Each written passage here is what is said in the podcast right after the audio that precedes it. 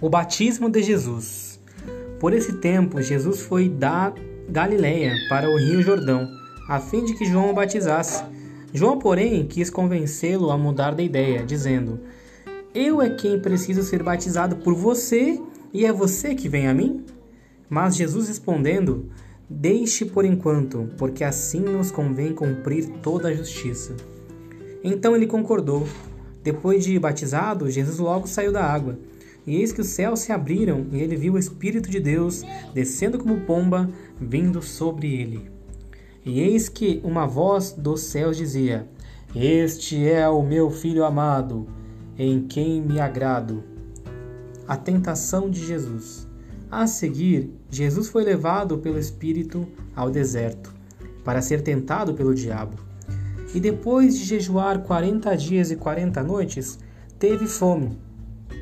Então o tentador, aproximando-se, disse a Jesus: Se você é filho de Deus, mande que estas pedras se transformem em pães. Jesus, porém, respondeu: Está escrito: O ser humano não viverá só de pão, mas de toda a palavra que procede da boca de Deus. Então o diabo levou Jesus à cidade santa, colocou-o sobre o pináculo do templo e disse: Se você é o filho de Deus, Jogue-se daqui, porque está escrito: Aos seus anjos ele dará ordens a teu respeito, e eles o sustentarão nas suas mãos, para que você não tropece em alguma pedra. Jesus respondeu: Também está escrito: Não ponham, não ponha à prova o Senhor seu Deus.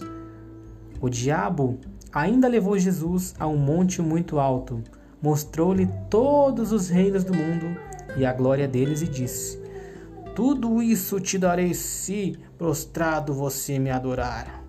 Então Jesus lhe ordenou: Vá embora, Satanás, porque está escrito: Adore ao Senhor seu Deus e preste culto somente a ele. Com isto, o diabo deixou Jesus, e eis que viveram, eis que vieram anjos e os serviram. O começo do ministério na Galileia.